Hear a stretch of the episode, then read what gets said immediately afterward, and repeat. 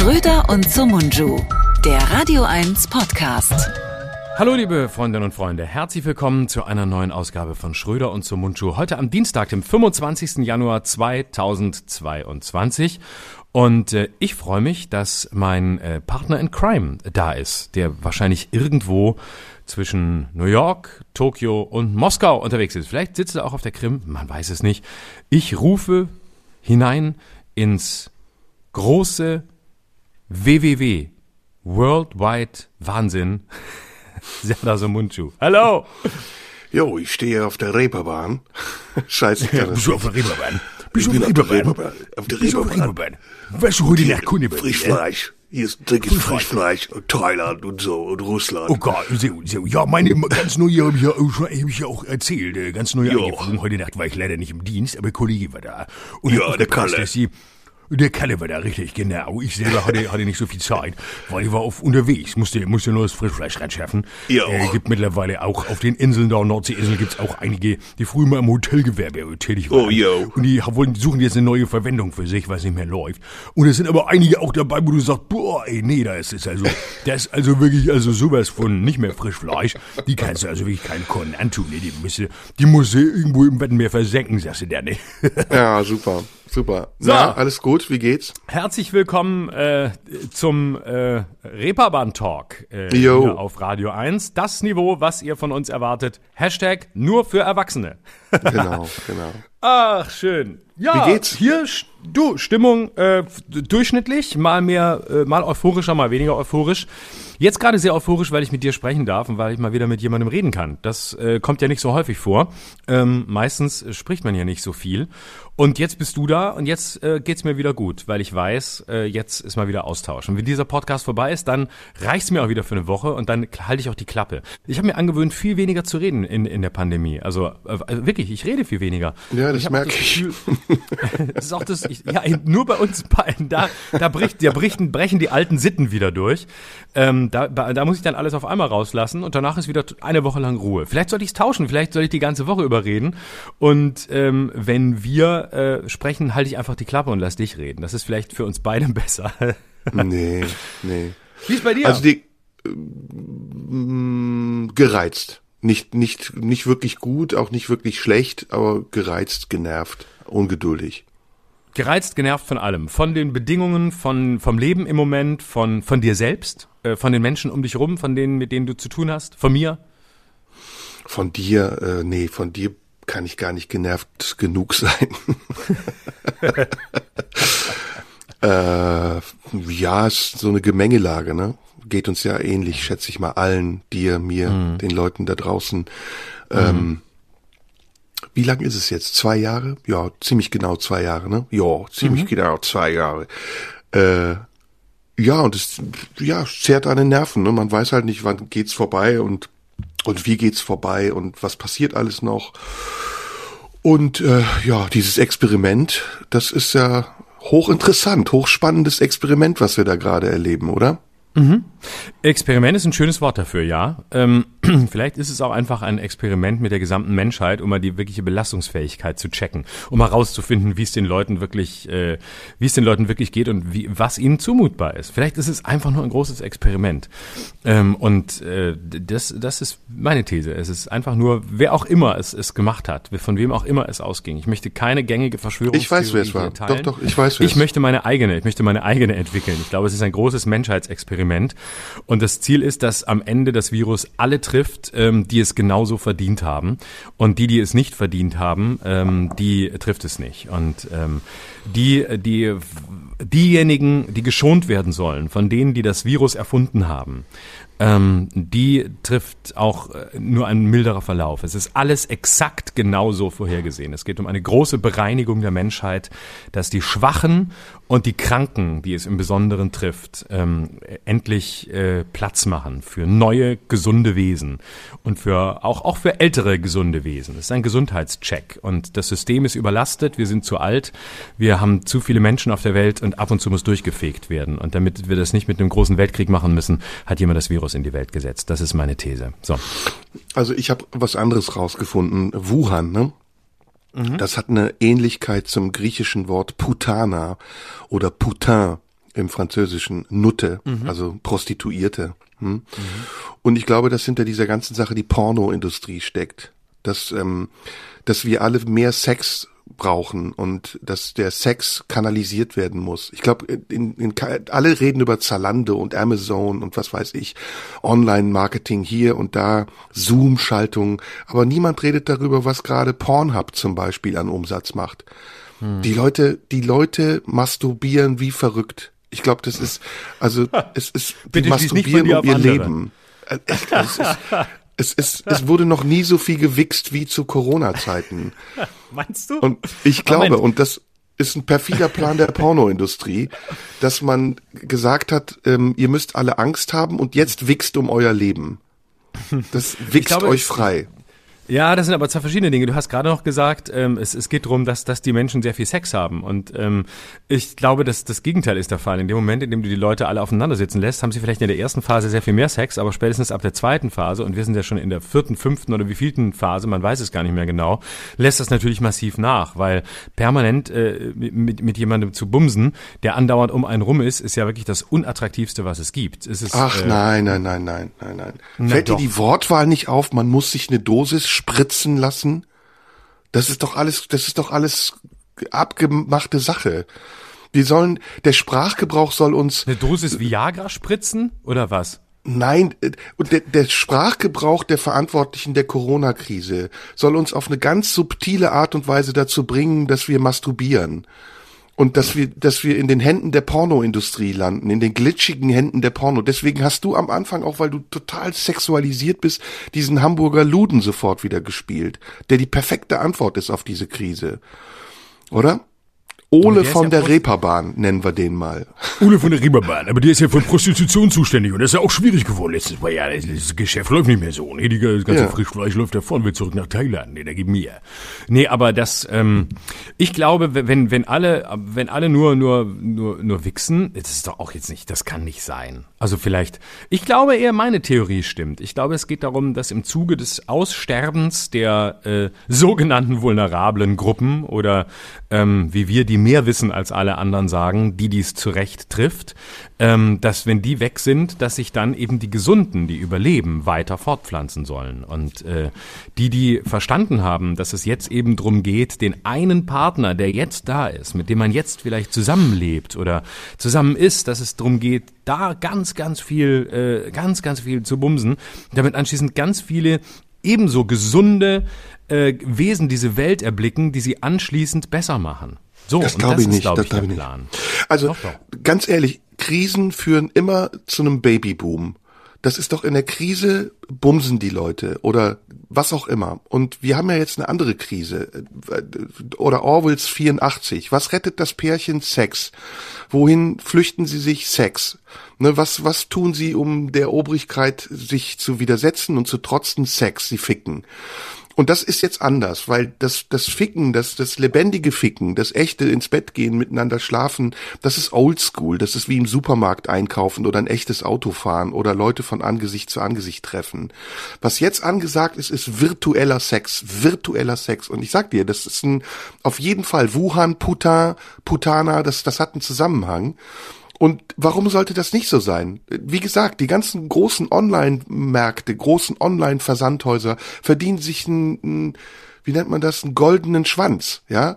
Und ähm, und so ist das auch mit Pornhub, mit welche Portale es auch immer gibt. Ich kenne mich da nicht so gut aus. Nee, ähm, ich auch nicht. Äh, Ex-Hustler gibt's noch und ähm, ja und, einige und der. Riss geht und durch Familien und Beziehungen. du kannst doch heute ganz andere andere äh, YouPorn-Version angezeigt als auf dem Laptop zum Beispiel. Da bin ich immer irritiert. Da gibt's ganz andere, ist eine ganz andere Auflösung, ist eine ganz andere, muss ich immer sehr viel mehr rumfingern, wenn ich mhm. da eigentlich was anderes machen will. Ist sehr anstrengend, möchte ich mal sagen. Ist auch schrecklich und das Schlimme, und, und da gibt's aber eine Sache, die wollte ich dir auch erzählen. Ne? Mhm. Das hat zum Beispiel auch einen Zusammenhang. Wenn du ähm, wenn du iOS-Nutzer bist, du hast ja auch ein iPhone, ne? Und du mhm. gehst auf Pornhub und willst dir eben mal schnell zwischendurch einen runterholen. Da musst du mhm. erstmal ein Riesenprozedere anleiern. Du musst es auf privat stellen, damit das nicht in der äh, Liste des Verlaufs zu finden ist. Dann musst du erstmal ein Video finden. Ne, da muss erstmal es Video nicht auf, finden. damit es nicht mehr per Facebook verlinkt ist oder, oder auf Spotify angezeigt wird. Nee, oder dein Anbieter Playlist. Vodafone oder die Telekom sieht, dass du auf Pornhub rumlümmelst. Gibt ja jetzt auch so Mhm. Drohbriefe, dass die Leute sagen, die Kamera lief, während sie sich eingezwirbelt haben. Wollen sie, dass wir das veröffentlichen oder zahlen sie uns Geld? Also pass auf, und dann bist du da und du musst ja auch die Erektion so lange halten. Ne? Dann überlegst du, boah, worauf, worauf hole ich mir heute einen runter? Gehst auf diese Liste der, der Möglichkeiten. Also A, angefangen bei Asien bis Z, keine Ahnung, äh, was So. auch immer. So, so, so viel. Und dann suchst du dir ein Video raus, zwei Drecksäue fummeln mit äh, keine Ahnung was. Und Mit- dann, mit- mit einer wenn Frau? das ich will's nicht benennen, weil das könnte wieder istisch sein. Auf jeden Fall, Äh, dann mit- schaffst du's. Oder mit einem Mann oder mit einem Hund oder alleine oder dick oder klein oder große. I don't know, whatever, was dir gefällt. Und dann schaffst du es, deine Erektion so lang zu halten. Machst es auch. Das Schlimmste, was dann passiert, ist, dass das Ding ja noch weiterläuft, wenn du schon fertig bist. Das ist das Schlimmste. Ein Porno, der weiterläuft, wenn du schon fertig bist. Und dann musst du, um dich zu erniedrigen, vor Apple und Co. worauf drücken? Auf? Fertig. Ja, du musst bestätigen, dass du fertig gemacht hast. Wie so ein kleiner sieb siebenjähriger Junge, der in die Schüssel gekackt hat. Das ist doch widerlich. Das ist doch abgekartet, oder? Wahrsch- Wahrscheinlich. Aber ich glaube, dass äh, ich, ich finde am, am schlimmsten äh, ist, dass man doch sehr oft, äh, ich krieg oft immer die, die gleichen Videos angezeigt. ist immer enttäuschend, weil ich denke dann immer, ah, jetzt will ich was Neues sehen und so. Und dann denke ich, was ist los? ist doch jetzt eine Phase, wo auch viele Leute, wo auch viele Leute neue Pornos zu Hause aufnehmen. Ne? Also äh, wie Amateure, sexy Pärchen, die jetzt Zeit haben und denken, hey, ich nehme mal was auf, lad das bei YouPorn hoch, damit es die ganze Welt anguckt und irgendwann die Nachbarn sagen, haha, ich habe sie, äh, ich habe sie in Fernsehen gesehen, also in mein Fernsehen da, in, in Internetfernsehen. und da habe ich das gesehen, was sie machen. Der, der hat mir gut gefallen, sie beide, der hat mir gut gefallen. Da können sie mal was draus machen. Und ähm, es kommt aber so wenig neues Material und das enttäuscht mich ein bisschen. Warum nehmen die Leute so wenige neue Pornos auf? Und ähm, g- gibt's diese Amateurpärchen überhaupt? Also sind gibt gibt's die wirklich oder sind das alles Profis? Die werden anschließend nur mit einer, mit einer viel schlechteren Kamera gefilmt und unter Amateur abgespeichert, damit die Leute sagen, geil, jawohl, ähm, das sind Amateure, die sind wie ich. Da mache ich, da gucke ich an, die machen das wie ich, die machen das genau wie ich. Und äh, dann sind es aber eigentlich Profis. Ich weiß es gar nicht so genau. Bei mir ist es auch egal, weil ich bin ja dann in so einer Phase, wo ich denke, jetzt geht's ja einfach nur um, äh, jetzt geht's einfach nur schnell, zack, äh, ein, ein, ein, von der Palme zu wedeln. Und da will man ja jetzt auch nicht so nachdenken, ah, ist es echt oder nicht echt, fake oder nicht. Das ist ja scheißegal in dem Moment. Es geht ja einfach nur drum, ist das geil oder ist das nicht geil? Und ähm, da habe ich häufig das Gefühl, dass es sehr alles sehr echt ist. Also ich glaube alles, was ich da sehe. Und ähm, ich habe auch schon mal hingeschrieben und gefragt und so kann man dann mal kennenlernen. Sexy Leute und so kann man dann mal vorbeikommen, kann man dann mal zugucken, kann man mal selber filmen. Ich kann auch gut Kamera halten, halt auch gerade in der Regel und so. Aber es kam nie eine Antwort. Leider, leider, leider. Ich wäre gerne mal dabei Ja, bei so einem Dreh. Ist, glaube ich, spannend. ist auch ja- das Catering wird mich interessieren. Das ist ja ein anderes Thema. Also das ist ja klar, wir beide finden das super cool und wir sind auch Nutzer, das können wir hier zugeben. Genau. User? Aus Mangel, aus Mangel an echt, aus, aus Mangel an Frischfleisch. Ja, und äh, wir haben sogar, glaube ich, mal überlegt, einen OnlyFans-Account zu gründen, wir beide zusammen, wo wir uns dann gegenseitig abfilmen. Aber nichtsdestotrotz bleibt meine Theorie, dass das ein Plan der Pornoindustrie ist äh, und wir nicht mehr auf Demos, sondern Domos gehen müssen, um uns dagegen zu wehren. Heute ein Gewitter der Sprachwitze. Ach komm, lass, lass, lass was anderes reden, ey. Das ist immer das Gleiche. Lass uns nicht verzetteln. Worüber willst Warum? du reden? Porno ist doch, Porno ist so ein schönes Thema. Aber nicht auf Radio 1, das ist nur für Erwachsene. Ja, sind Pornos nicht nur für Erwachsene? Entschuldige, was, was willst du für, was ist dein Plan? Welche Pornos willst du? Pornos für, für, für Nicht-Erwachsene? Oh, schwierig, schwierig, schwierig. Vorsicht, Vorsicht, Vorsicht. Ich finde, Da das passt hier voll rein. Wir reden viel zu wenig über solche Themen. Ich wollte Nee, sowieso seit langem, seit langem Zwei mal alte wieder. weiße Männer, die über Pornos reden, das will keiner hören. Oder wir reden ganz philosophisch drüber. Das können wir machen. Ja, dann ist es wieder, dann, da müssen wir wieder Adorno zitieren und dann passt es wieder nicht zusammen. Da schreibt wieder einer, ihr, ihr habt zu viel zitiert und äh, dann kommt wieder irgendein Zitat, das aber im, im Zusammenhang mit dem Niedergang der Metaphysik stand und dann müssen, müssen die Leute wieder übersetzen, dass wir natürlich mit Niedergang der Metaphysik die Nieder, den Niedergang unserer eigenen Potenz Ja. überschreiben wollten und ähm, dann ist es natürlich wieder. Aber das, das, wieder das kriegen wir nicht hin. Das kann Richard Prengel Precht und äh, Markus Schwanz, die können das besser. ja, wir, das, wir schaffen das auch intellektuell nicht. Deswegen, wir reden so ganz unmittelbar. Intellektuell. Ja, genau, sind wir reden so ganz primitiv. unmittelbar, aber das, das sorgt natürlich auch dafür, dass wir, ganz eigenen, ganz eigenen Fankreis hier haben mit unserem Podcast. Ganz viele, ähm, äh, ganz viele Leute hören uns, die auch sich für die Pornoindustrie interessieren. Also wir sind zum Wenn es Beispiel die wenigstens Zahlen mal wer, welche wären, Groupies, aber es ist ja nur Fans, die uns Briefe schreiben. Genau, das sind halt Leute, die auch, schicken. Die, alles Leute, die viel, die viel Tagesfreizeit haben und äh, und entsprechend lange, lange Briefe schreiben können in den, in den äh, von der Palmwedelpausen. Ja, und aber dann von langen Briefen werden wir auch nicht satt, oder? Wir brauchen, wir brauchen Bilder. Ja, genau. Also insofern die Aufforderung: Schickt keine Briefe mehr, schickt uns Bilder. Genau. Bilder von euch, äh, und zwar Nacktbilder an die Marlene Dietrich. Mit Größenangaben Händen? und Vorlieben. zu Händen, RBB-Intendanten, so Mundschuh und Schröder. Mal sehen, wo es landet. zu den klebrigen Händen der Pseudo-Intendanten. Genau, So, komm, oder genug. schickt mir. Schickt mir geile Bilder. Instagram. Ja, nein, nee, schickt sie mir, nicht, nicht dem Schröder, schickt sie mir. Nee, nicht du bist doch gar nicht Schröder. erreichbar. Jetzt tu doch nicht so, dass du plötzlich erreicht. Ich bin ja Doch, offen ich für bin sowas. plötzlich aber, auch erreichbar. Na, ja, jetzt plötzlich. Ja. Jetzt habe ich mein äh, Social Media will nichts mit zu tun haben. Nur Idioten, die einen beschimpfen, immer nur Deppen. Oh, warte, Bilder, geile Bilder. Ich bin jetzt auch erreichbar. Schreibt mir direkt, ich heiße, ich weiß gar nicht mehr, wie ich heiße. Ich heiße Mhm. Ed Bülent Ceylan. Schickt eure geilen Bilder an ihn. Äh, mich, äh, los. Äh, ich freue mich. Ich antworte Lass- mit, meinen, mit Fotos von meinen langen Haaren. Lass nächste Woche Podcast-Welten machen. Also wie gesagt, Schröder Live heiße ich bei Instagram, folgt mir, abonniert diesen Podcast, wenn ihr häufiger mal philosophische Erkenntnisse rund ums Thema ähm, Metaphysik äh, in, und ihre Bedeutung in äh, Kafkas Briefen äh, haben wollt. Dann abonniert uns. Wenn ihr mehr zum Thema äh, Pornos wissen wollt, dann abonniert Lanz und Brecht. Da wird wirklich nur übers, übers Bimmeln und Bumsen und Ja. äh, Pimmeln geredet. Hier nie. Hier absolut nie. Worüber reden Wie wir ihr, denn liebe heute? weibliche Hörerschaft, sehr genau wisst. Worüber reden wir denn heute? Pornos. Echt, willst du bei Pornos bleiben? Nee, das Sex, ist doch... Pornos.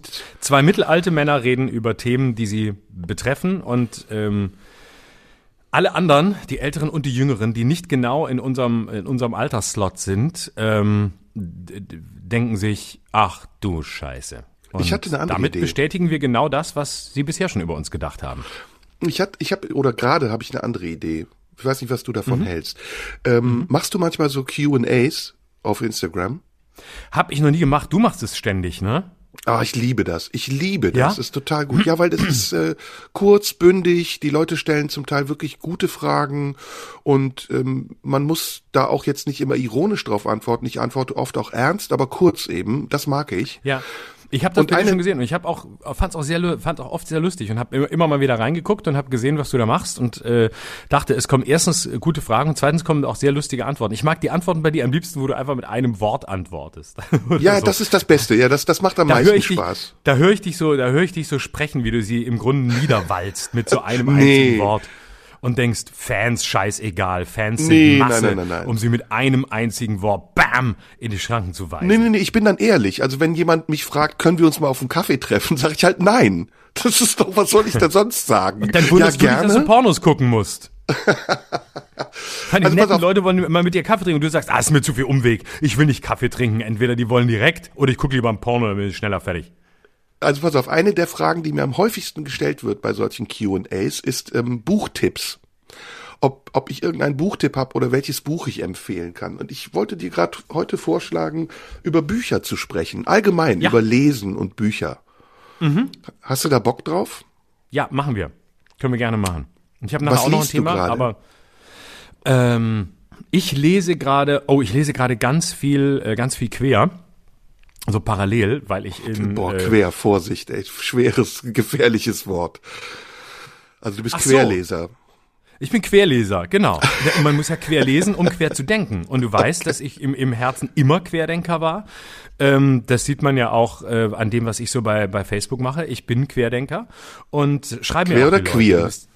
Oder Queer. Queer, Queer habe ich nichts mit zu tun, das ist mir scheißegal. Da stehe ich, da stehe, bin ich total bei Sarah Wagenknecht. Die ganzen queeren Leute, das ist äh, 0,05 Prozent der Bevölkerung, die sollen sich mal nicht so haben mit ihrem Sternchen und ihren Doppelpunkten. Die sind schon alle mitgemeint. Mir geht's, mir geht's um die, um die Intellektuellen, die so sind wie ich, und um die ganz Armen, für die ich so tue, als würden sie mich interessieren, aber im Grunde sind sie mir scheißegal. Da bin ich voll auf Sarah Wagenknecht-Linie. Weil es immer gut kommt zu Sarah, immer, immer gut kommt, gesellschaftliche Gruppen gegeneinander auszuspielen. Deswegen habe ich auch was gegen Ausländer, weil ich links bin und weil ich so links sein möchte und immer nur für die Armen da bin. Das möchte ich mal sagen. Aber ansonsten lese ich natürlich sehr viel.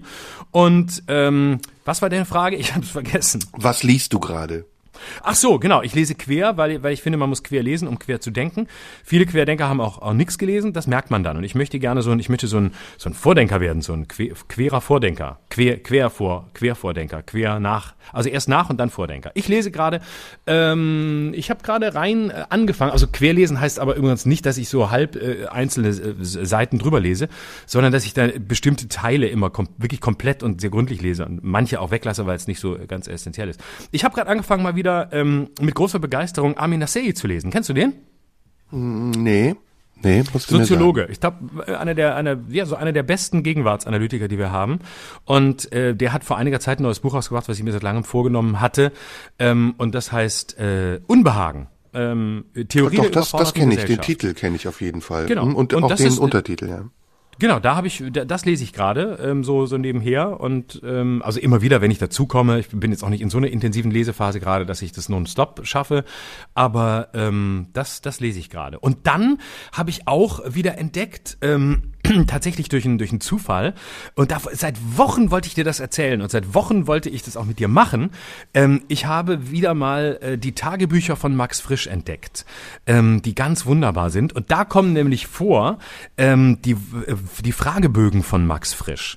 Und ähm, die sind ganz hervorragend. Ich weiß nicht, ob du die kennst. Ja, klar. Ähm, das, ah, und da, ich wollte nämlich seit langer Zeit, habe ich gedacht, wir müssten hier mal zwischendurch mal eine kleine Rubrik einbauen, wo ich dir gerne Fragen Fragen aus Max Frisch Fragebögen stellen würde. Ganz random, ganz zufällig, nicht, nicht mit, mit Absicht auf Vollständigkeit, so ein bisschen, bisschen Q&A für, für eiweißbasierte analoge Menschen, ähm, die es nicht bei Instagram machen, sondern wie ich als eher konservative analoge Leute eben gerne offline mit einem echten Buch in der Hand machen am Kamin und sich dabei tief in die Augen gucken. Wir können uns jetzt nicht in die Augen gucken, aber wir können tief in unsere Stimmen hören. Und das würde ich tatsächlich gerne mit dir machen. Vielleicht machen wir das heute zum Schluss. Ein paar Fragen aus Max Frischs Fragebögen, weil die, die Fragen sind so unglaublich unglaublich gut. Man kann wirklich auch mit sich selbst stundenlang ähm, kann man darüber nachdenken. Es ist echt geil. Hm. Ich habe mich gerade umgedreht, weil ich habe es hier im Bücherregal, aber ich komme nicht dran. Du hast das vorliegen in der Hand, ne? Ich, kann, ich, warte, ich muss mich auch umdrehen, aber ich komme dran. Warte, ich mach das mal auch. Ah, warte, ich hol's auch. So. So, da hab ich's. Hast du? So. Sehr gut. Wir machen mittlerweile immer so Hörspiele, ne? Gar nicht mehr so mhm. Studioatmosphäre. Also wir haben es beide zur Hand man, man und gleich lesen auch, wir man dann. Man kann es auch schreiben, wenn ihr anhand der Art und Weise, wie wir aufgestanden sind, äh, rausgehört habt, auf was für einem Stuhl wir sitzen. Also bei Serda hörte man das ja sehr deutlich, dass er gerade aufgestanden ist. Äh, das ist natürlich auch eine Frage, mit welcher, mit welcher Wucht man sich auf so einen Stuhl setzt und davon aufsteht. Aber ähm, da kann man jetzt uns gerne schreiben. Tipps, äh, tipp doch mal, was das für ein Stuhl ist, ähm, auf dem wir sitzen. Auf, wie alt, welcher Jahrgang, ähm, ist, es eine, ist es eine Marke oder ist es nur Ikea? Schreibt uns und dann antworten wir euch, ganz ehrlich. Die Fragen machen wir zum Schluss. Ne? Wir haben beide das ja. Buch zur Hand, mach mal damit, gehen wir raus. Ähm, genau. Du fragst mich jetzt, was ich gerade lese. Richtig? Warte. ähm, wo waren wir stehen geblieben? Ich habe den Faden so verloren. Du hast mich, was hast du mich nochmal gerade gefragt? Genau, ich habe dir gesagt, was ich lese. Ähm, genau. Äh, du, ich weiß ja, dass du nicht liest und wenn du liest, interessiert es mich natürlich nicht. Was liest du gerade nicht? Ich lese gerade nicht das, was in den Bestsellerlisten ist. Das ist nicht so mein Ding. Ich bin manchmal lese ich Belletristik okay, da besondere Autoren, also die man fast schon nicht mehr unter Belletristik wählen, Bellet, nach Belletristik zählen würde. Kannst ähm, du nicht mal aussprechen. Ich kann das Wort noch nicht mal aussprechen, genau. kannst du geschweige denn lesen. ähm, ich lese auf jeden Fall auch wie du parallel. Ähm, mhm. Und was ich unheimlich gerne mache, ist, ich lese Bücher mehrfach. Und was ich zum Beispiel gerade zum, ich glaube, dritten Mal lese, ist das Foucault'sche Pendel von Echo was ich jetzt ne, mhm. ne, unter im entferntesten Sinne auch noch unter Belletristik äh, sehen würde. ist ein Buch, was gerade total zu dieser Zeit passt. Ich weiß nicht, hast du es mhm. gelesen? Nein. Das ist ein super Buch. Ich will es nicht spoilern, aber es ist das, es ist die Bibel der Verschwörungstheorie. Das, das musst du mhm. unbedingt lesen. Mhm. Es ist äh, kurz gesagt ähm, geht um einen Typen, der meint äh, entdeckt zu haben, dass es einen geheimen Plan zur Welteroberung gibt.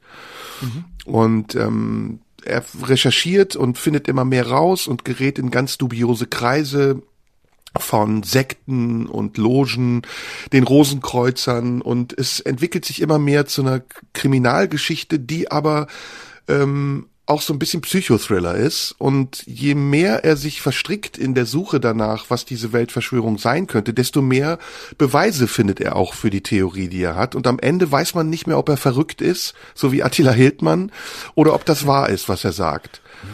Und es ist mhm. großartig geschrieben, das kann man wirklich, das muss man mehrfach lesen, das versteht man beim ersten Mal nicht.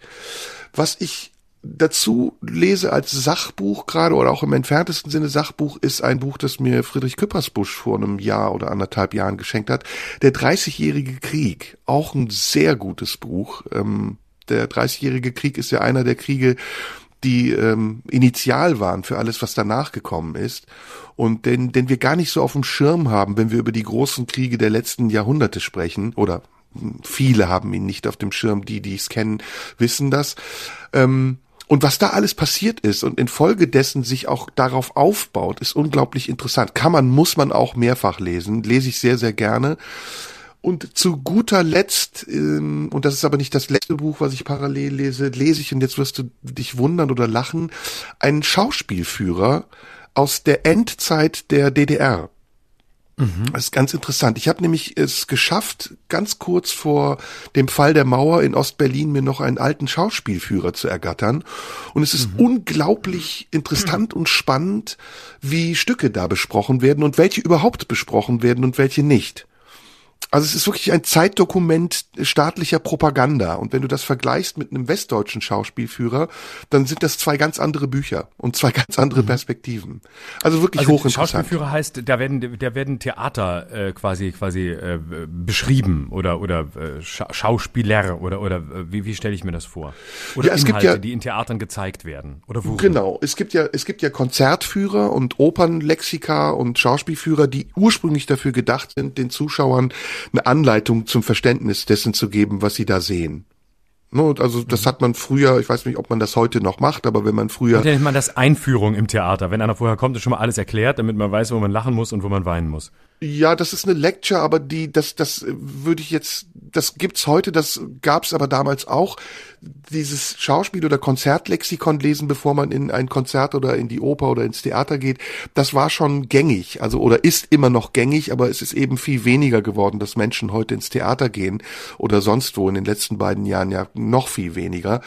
Und um eben diese komplexen Geschichten zu erzählen, manchmal ist das zum Beispiel bei, bei Shakespeare nicht einfach immer zu verstehen, was passiert eigentlich im Sommernachtstraum oder worum geht's eigentlich in King Lear, holt man sich äh, vorab das Geschehen und lässt es sich erklären. Und es ist so lustig zu sehen, wie eben manche Stücke, identische Stücke, in DDR-Schauspielführern besprochen werden und mit welcher Perspektive und mit welcher propagandistischen äh, Konnotation auch und wie dann andere die gleichen Stücke in, in Westschauspielführern besprochen sind. Ist total interessant. Ach, das ist ja spannend. Und, und mhm. ist das so, so krass ideologisiert, dass du wirklich, also wahrscheinlich, die Frage kann ich mir eigentlich sparen, das ist wahrscheinlich ganz schlimm. Das heißt, die, die DDR-Interpretation ist eine völlig andere als die in der damaligen BRD.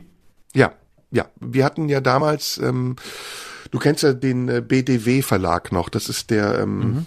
ähm, na wie heißt das ausgeschrieben? Der äh, ähm, oh, ich, äh, BDW ist Bing der Wissenschaft oder Weltliteratur. Bund Deutscher Wessis. nee, nee, Bund. Ähm, müsste ich jetzt nachrecherchieren. Ähm, und es war früher so, weil wir wenig Geld hatten, ähm, haben wir immer Bücher vom BDW gekauft. Und ähm, wir wussten aber nicht, dass das ein Ostverlag ist, so wie ja auch früher, wenn du bei Quelle zum Beispiel diesem, diesem Versandhaus gekauft hast, ähm, Bibliothek der Weltliteratur heißt es, jetzt habe ich es nachgeguckt, Bibliothek der mhm. Weltliteratur. So wie zum Beispiel bei Quelle, wenn du ähm, Sachen gekauft hast von Elite, das meistens Geräte von Elektron oder Robotron waren. Das war eine Ostfirma oder auch das Billy-Regal in Ikea wurde lange Jahre in der DDR hergestellt. Und BDW, das war eben der Billigverlag, das lag dann immer so für drei Euro fünf oder drei Mark 99 auf dem Wühltisch. Und ich habe jahrelang nur diese Bücher immer gekauft und irgendwann ist mir aufgefallen, dass die Übersetzungen und die Ausgaben im BDW anders waren. Die haben sich unterschieden und zwar deutlich, weil sie eben zensiert waren, staatlich zensiert. Und bei bestimmten Autoren machte das nichts aus. Da waren sogar die Übersetzungen besser. Also es gibt ja ähm, diverse Shakespeare-Übersetzer, ähm, äh, Ludwig Tieck zum Beispiel oder Baudissin, das sind ähm, anerkannte Shakespeare-Übersetzer, die dann ähm, auch von den meisten Theatern gespielt werden. Aber Übersetzung ist ohnehin sehr wichtig, weil bei einer Übersetzung sehr viel verloren gehen kann. Und deswegen haben wir früher immer überprüft, was die Unterschiede zwischen den Übersetzungen waren. Und im Westen gab es eben ideologisch ungefärbte Übersetzungen, unterschiedliche, auch zum Beispiel Klaus Wagenbach, ein kleiner Verlag aus Berlin. Ja der Onkel eines sehr, sehr guten Freundes von mir hat auch Shakespeare übersetzt und das war ganz anders als die Shakespeare-Übersetzung aus dem 19. und äh, dem 20. Jahrhundert. Die DDR-Übersetzung aber wiederum, die hatten eben die Besonderheit, dass sie auch noch ideologisch gefärbt waren und dass bestimmte Begriffe darin gar nicht vorkamen. Und je weiter man ins Literarische ging, also zum Beispiel bei Edgar Allan Poe, desto künstlerischer wurde das auch und desto filigraner wurde das Vermeiden bestimmter Begrifflichkeiten auch. Und dann haben wir uns äh, das so zusammengeschustert. Also dann haben wir das Beste aus der DDR-Übersetzung. Ähm, Christa Wolf zum Beispiel war auch Übersetzerin. Ähm, gemischt mit dem, was wir aus den Westübersetzungen zur Verfügung hatten. Ah, okay. Ähm, wenn du liest, wie, wie liest du denn? Also liest du sehr ähm, konzentriert? Nimmst du dir eine bestimmte Zeit, äh, zu der du das tust? Oder ähm, tust du es, wenn es sich ergibt, wenn du im, wenn du im Zug sitzt oder was weiß ich, äh, unterwegs bist? Äh, wie, wie sind da so deine Deine, deine Modalitäten, um es mal ein bisschen technisch zu sagen. Wo, wo kannst du am, oder liest du bestimmte Texte in bestimmten Zusammenhängen? Liest du ein, ein Sachbuch ähm, dann zum Beispiel anders oder in anderen Situationen, an anderen Orten als ein belletristisches Buch? Also ich lese unterschiedlich. Wenn ich beruflich lese, lese ich sehr, sehr schnell und sehr viel. Ich mhm, schreibe auch sehr so. viel. Mhm geht ja auch so. Ich schreibe auch sehr viel und sehr schnell. Wenn ich Bücher schreibe, dann dauert das nicht lange. Ich kann äh, nicht ein Jahr lang an einem Buch schreiben, wobei ich schreibe gerade an einem Buch schon seit fünf Jahren. Das ist ganz, äh, ist nicht ganz richtig, was ich sage. Aber in der Regel schreibe ich schnell und lese ich auch schnell, wenn es ums Berufliche geht. Mhm. Ähm, wenn ich privat lese, kann ich nicht lesen, wenn um mich herum was passiert. Ich kann nicht im Zug lesen, ich kann nicht äh, am Strand lesen oder so. Ich brauche absolute Ruhe, um privat etwas zu lesen, weil ich auch dann versuche, in die Komplexität des Textes so einzusteigen, dass ich mich darin auch verlieren kann. Mhm. Ähm, es gibt ein Buch, was ich dir um deine Frage damit zu beantworten, äh, dringend empfehlen kann oder sehr, sehr ans Herz legen kann. Kennst du Alberto Manguel? Der Name sagt mir was, aber ich, ich habe keine konkretere Vorstellung. Das ist ein Autor, der hat ein Buch geschrieben, äh, eine Geschichte des Lesens, in der er die Geschichte des Lesens auf eine sehr, wie ich finde, amüsante Weise erzählt. Und da gibt es so ein paar Theorien, die eben deine Frage auch beantworten. Früher war ja das Lesen den äh, Kirchenleuten vorbehalten. Die, mhm. die Priester konnten lesen und sie hatten damit ja den exklusiven Zugang zur Bibel und damit auch der Deutung der Bibel. Und äh, durch den Buchdruck ähm, hat sich das geändert. Die Bibel wurde vervielfältigt, die Bibel wurde interpretierbar und die Menschen, die lesen konnten, konnten sich ihr eigenes Bild von der Bibel machen. Mhm. Und ähm, deswegen war es auch lange Jahre so, und das reicht eigentlich von der Antike bis zum heutigen Tag, dass das Lesen immer auch etwas Geheimnisvolles war. Also, dass diejenigen, die gelesen haben, in irgendetwas eingeweiht waren. Im Mittelalter dachte man auch, dass sie mit dem Teufel verbündet sein könnten, weil das Lesen ja ein stiller Vorgang ist. Das ist ja eigentlich eine Halluzination. Du baust dir in deinem Kopf etwas auf, was gar nicht existent ist und jeder, der liest, liest es anders. Du liest das Buch, das ich lese, komplett anders und die Personen, die du in diesem Buch liest, sehen anders aus, haben eine andere Stimme und die Orte und die Zusammenhänge sind anders. Deswegen finde ich zum Beispiel auch Verfilmungen von Büchern manchmal zu, zu konkret und manchmal machen Verfilmungen auch Dinge kaputt. Mhm, sehr oft, ja. Und dann ja, man kann ja oft nicht ein Buch lesen, nachdem man den Film gesehen hat. Man muss es, wenn, dann immer umgekehrt machen. Und meistens ist man dann vom Film enttäuscht, aber immerhin hat man das Buch schon gelesen. Genau, genau. Und de, da gibt's dann zwei Dinge, die ich total ähm, interessant finde, ähm, die aus der Antike stammen, beziehungsweise aus dem alten Ägypten, wo ähm, in der in der Sufi-Religion äh, also weiß nicht, ob du den Sufismus mal irgendwann studiert hast oder damit eine Berührung hattest. Das hatte ich, ja. Äh, musste mir unbedingt erzählen. Der Sufismus ist ja sozusagen die intellektuelle äh, unter- oder Oberebene des Islam. Also es ist eine sehr hoch entwickelte Weltansicht und Philosophie und Religion, in der viele Themen und Fragen, die wir heute besprechen, schon vorweggenommen besprochen wurden. Und im, in der Ansicht des Sophismus über das Lesen war es so, dass man davon ausging, lange Jahre davon ausging, dass das Auge sich auf den Text wirft und die Buchstaben schluckt und sie in das Gehirn saugt. Und im Gehirn dieser Text dann zu einer Fantasie verarbeitet wird. In der späteren Deutung des Lesens, die kam dann irgendwann frühes Mittelalter, ging man davon aus, dass die Buchstaben ins Auge springen. Also, dass die Buchstaben sich sozusagen das Auge suchen, um ins Gehirn zu dringen. Und all diese Fragen sind total interessant und spannend und beschäftigen sich eben mit diesem Thema. Was ist Lesen? Und ich kann das Buch nur sehr empfehlen. Eine kleine Geschichte des Lesens. Solltest du mal gucken, ob du das irgendwo findest. Von Alberto Manguel. Ja, bei mir ist es zum Teil sehr ähnlich. Ich muss ähm, auch sehr äh, konzentriert lesen. Ich kann es aber sehr gut an fremden Orten. Ich kann es am allerschlechtesten so, ähm, was weiß ich, zu Hause oder so, weil ich dann meistens abgelenkt bin und ständig irgendwas anderes ist. So Notwendigkeiten, die sich irgendwie ähm, äh, äh herbeirufen selbst, die ich vermeiden will. Also was weiß ich, irgendein Handwerker kommt, irgendwas ist zu tun, irgendwas muss man muss man erledigen äh, und so. Das, das bin ich ganz schlecht. Ich kann total gut zum Beispiel ähm, in Situationen an anderen Orten, also es kann auch ein Hotel sein, äh, aber irgendwo, wo ich mich wohlfühle, kann ich sehr gut lesen. Ich kann auch sehr gut am Strand lesen tatsächlich.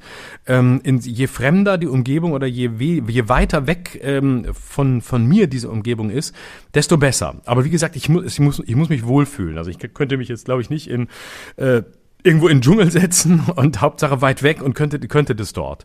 Ähm, interessanterweise äh, kann ich auch dann am besten und ergiebigsten lesen, wenn ich, wenn ich arbeite und wenn ich etwas lese für die Arbeit, dann geht es extrem schnell und dann kann ich daraus auch sehr schnell etwas machen, kann das schnell verwandeln, äh, kann das wiederum selbst in Text äh, ähm, einbauen oder weiterverwenden und äh, meine eigenen Assoziationen dazu ähm, äh, dazu finden. Aber das, äh, das braucht immer den, den Abstand zur Normalität. Und ähm, es braucht auch manchmal zum Glück, aber manchmal auch leider den Produktionsdruck. Also ich würde zum Beispiel wahnsinnig gerne einfach so mal irgendwas lesen und ähm, dass das tun, ohne dass gleich das mit einem Ergebnis verbunden ist oder mit irgendeinem Auftrag daraus irgendwas zu machen. Ähm, der Auftrag kommt natürlich von mir selbst, das macht es nicht einfacher. Und ich schaffe das immer nicht. Immer dann, wenn ich nicht muss oder wenn ich keinen Druck habe, ähm, irgendwas, irgendwas kennen oder wissen zu müssen, dann tue ich mich irre schwer. Dann nehme ich es mir immer vor und würde so gern und habe auch total Lust, aber ich komme nicht dazu. Und dann sitze ich da und ärgere mich und denke, ah, warum, warum nimmst du dir jetzt nicht einfach einen Slot, wo du das mal machst oder wo du dich einfach mal nur dem widmest? Und es funktioniert dann leider nicht so. Es ist immer nur mit dem, es ist immer nur mit dem Moment äh, des Drucks in dieser Ergiebigkeit verbunden. Sonst tue ich es auch, aber ich vernachlässige es so sehr und das, das finde ich dann schade. Und ich denke dann, ob ich mich, ob ich mich für meine, für mein eigenes freies Lesen mehr disziplinieren müsste. Ich müsste mir quasi, was weiß ich, wie so, wie so einem schlechten Schüler so einen Auftrag geben. So, und am Ende der Woche schreibst du mal über Seite 1 bis 100, äh, schreibst du mal eine Zusammenfassung oder so. Da würde ich es vielleicht machen, keine Ahnung. Das finde ich immer ein bisschen, ein bisschen schade. Dann sind irgendwie andere Dinge offensichtlich dann doch wichtiger. Hm. Ja, das Lesen hat an Bedeutung zugleich gewonnen und verloren, würde ich sagen. Ne? Mhm. Ich also kann, äh, also ich hörte jetzt auch von, von Verlagen, dass es tatsächlich durch den, durch die Lockdowns und durch Corona ähm, für die Verlage wieder besser geworden ist, weil doch wieder mehr Leute natürlich auch gelesen haben, weil eben, also quasi Lesen und Pornos, das war so die Mischung jetzt in den letzten zwei Jahren. Und immer äh, zwischendurch, wenn, wenn der, wenn der, wenn der Porno wieder vorbei war, man kann ja auch nicht immer, also wenn man dann er erfolgreich fertig drücken konnte, hat man gesagt, jetzt lese ich wieder ein Buch. Und dann hat man wieder genug gelesen, da war wieder alles bereit und dann ging es wieder zurück. Aber ähm, ich kann zum Beispiel überhaupt nicht äh, ich kann überhaupt kein Buch in einer Kindle-Fassung lesen. Ich muss das in der Hand haben. Kann ich auch ähm, nicht. Ganz krass. Ich habe es mehrfach versucht. Ich kann es nicht. Ich kann, ich kann nicht, ertrage ja. auch diese ganze, dass da immer Positionen beschrieben sind und dass es nicht auch, dass die Seiten im Kindle auch nicht so aussehen wie die echten Buchseiten. Und dass sie auch nicht so riechen. Die Haptik, auch die komplette ja. Haptik ist einfach scheiße. Das geht Total. gar nicht. Das geht mir zum Beispiel bei Zeitungen überhaupt nicht so. Ich habe Ewigkeiten keine ausgedruckte Zeitung mehr gelesen. Ich habe alle meine Print-Abos abbestellt, aber aber dafür 1000 Online-Abos. Also ich zahle auch echt Geld ähm, für ja. alle möglichen, für alle möglichen Medien von links bis rechts, die ich abonniert habe, weil ich das auch kennen und wissen will, aber ich lese es komplett äh, online. Und da habe ich auch da, ich brauche die Zeit zum Beispiel nicht im Original, in der Originalgröße. Hat mich sowieso immer genervt. Ich finde die App super und äh, ich lese da sogar wieder intensiver als früher, weil ich sie meistens auch irgendwo vergessen habe. Zu Hause oder so wollte sie da mitnehmen, habe mir irgendwas rausgerissen, was ich spannend fand, habe es wieder vergessen mitzunehmen, lag es auf dem Schreibtisch, als ich wieder zurückkam. Und jetzt geht es viel besser. Also ich bin nicht grundsätzlich jemand, der immer nur haptisch ist. Ich bin es zwar stärker als als digital, aber auch Musik höre ich komplett digital. Ich natürlich kaufe keine CDs mehr, wie auch gibt ja auch kaum noch welche, schon lange nicht mehr. Da macht mir das nicht so viel aus, obwohl ich glaube, dass wir das später sehr bereuen werden vielleicht, dass wir dass eine ganze Zeit einfach fehlt, weil wir ähm, weil es kein weil es kein haptisches Medium mehr gab, keine oder wenige gab oder man sie nicht genutzt hat, keine Platten, keine CDs, keine Kassetten und so. Ich bin kein also ich da bin ich auch komplett auf digital.